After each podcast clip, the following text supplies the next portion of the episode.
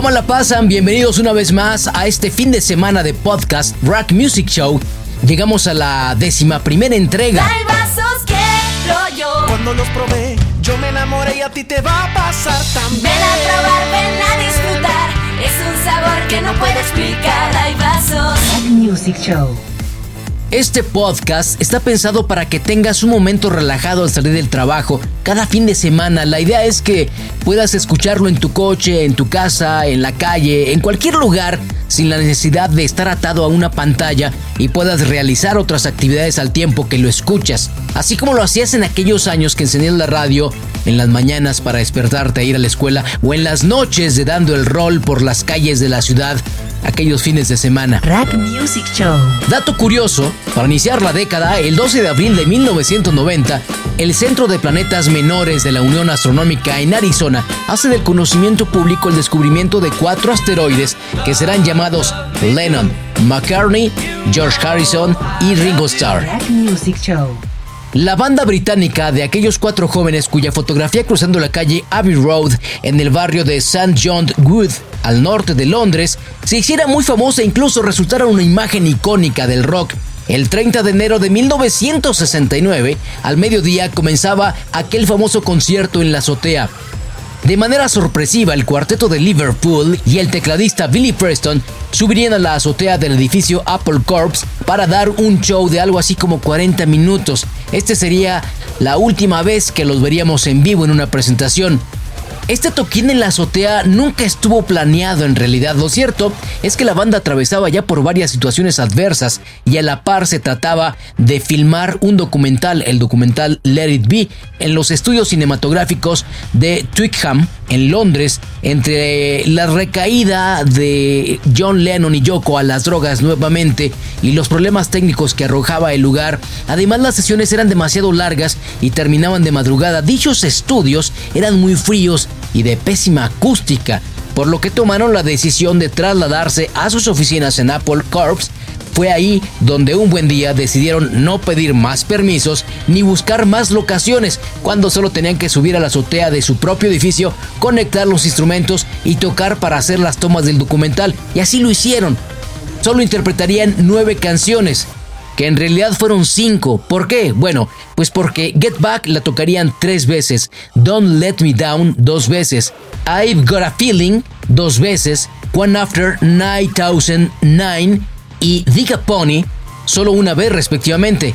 Y de no ser por las quejas de los vecinos que pidieron a la policía asistir a callar a los greñudos músicos, The Beatles seguiría tocando, aunque no se sabe en realidad cuántas canciones tenían planeado interpretar allá arriba.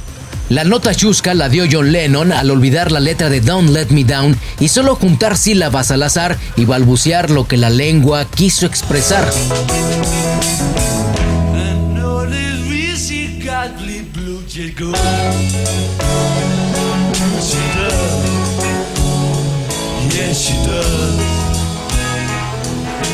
El público que se ve presente en el video son solamente empleados de las oficinas del edificio, técnicos de la grabación, algunos curiosos que subieron a las azoteas de los edificios vecinos y la gente que pasaba en ese momento por la calle. Desde luego que también llegaron los policías para parar la fiesta. ¡Vamos, se acabó la fiesta! ¿Qué? ¡Se acabó la fiesta! ¿Qué? ¿Qué? Este concierto hoy es recordado como un evento revolucionario en la música y ha sido replicado por algunas bandas, entre ellas U2 en Los Ángeles, California en 1987. ¡Ay, qué fácil!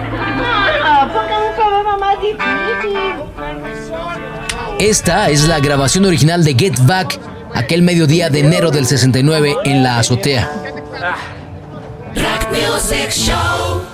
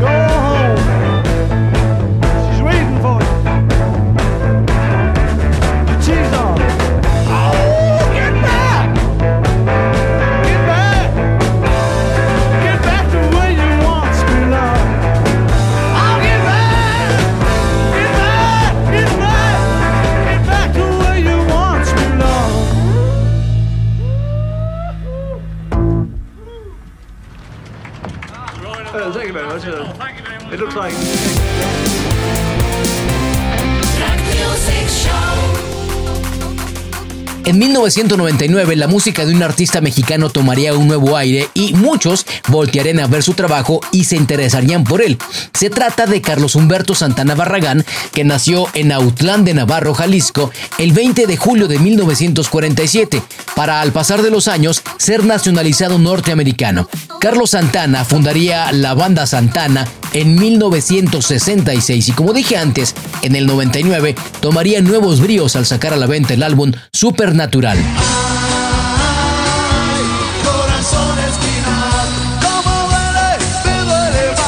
En México la mayor referencia que tendríamos será este tema, Corazón Espinado, track número 9 de aquella producción. Corazón Espinado es una canción de la autoría de Fer Olvera y coproducida por Alex González, vocalista y baterista de la banda Maná, respectivamente, y grabada en el álbum Supernatural en una colaboración con Santana.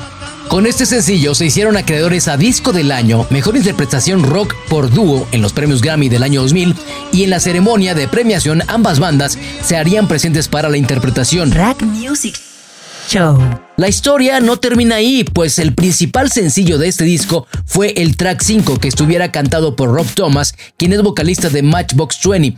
En Estados Unidos esta canción permaneció durante 12 semanas. 12 como hit número uno de los Billboard Hot 100. Sería así la última canción hit número uno de la década de los 90 y a su vez la primera canción en colocarse número uno al iniciar el año, la década y el milenio del 2000, convirtiéndose en la única canción hasta el día de hoy en aparecer en dos listas de dos décadas y además llegó a primer lugar en Canadá y ocupar un lugar en los top 10 de Australia, Irlanda, Reino Unido y Austria. Con ustedes, Rob Thomas y Santana. Smooth.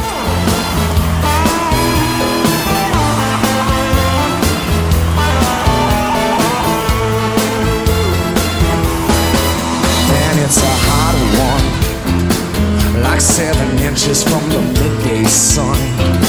Well, I hear you whisper in the words, melt everyone, but you stay so cool. My Mona Guitar, my Spanish Harlem Mona Lisa. You're my reason for reason. The step in my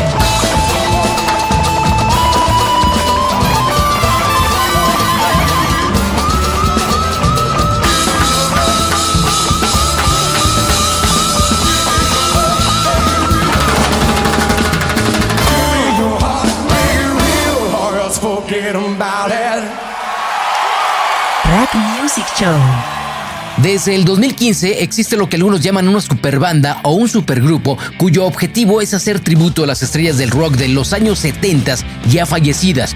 Esta banda lleva por nombre Hollywood Vampire y en su alineación oficial aparece el cantante Alice Cooper, creador de la banda, el actor Johnny Depp y el guitarrista de Aerosmith, Joe Perry. Hollywood Vampire en sus giras también se ha hecho acompañar de músicos como Matt Sorum, baterista de Guns N' Roses, el bajista de Stone Temple Pilots, Robert DeLeo, entre otros. La última noticia de esta banda es la que nos trae hasta aquí y es la de su ya confirmada presentación en la ciudad de Estambul en Turquía, un concierto muy esperado por los fans de la banda de aquel lugar. A principios de este 2023, Johnny Depp sufrió una lesión en un tobillo, lo que obligó a la banda a hacer una serie de cancelaciones de conciertos ya pactados, pero no así este tan esperado concierto del 10 de junio en Estambul, y que además en un video que realizó la banda para dar a conocer los pormenores, informaron que todo lo que se genera en este concierto será donado para las personas afectadas por los terremotos sufridos en este año en aquel lugar. En el año 2015, Hollywood Vampires lanza su primer álbum homónimo. Aquí está entonces este que es el track número 4 de ese disco, un tema de la banda Led Zeppelin de aquel segundo disco de estudio de 1969, cuyos créditos se otorgan a Jimmy Page, Robert Plant,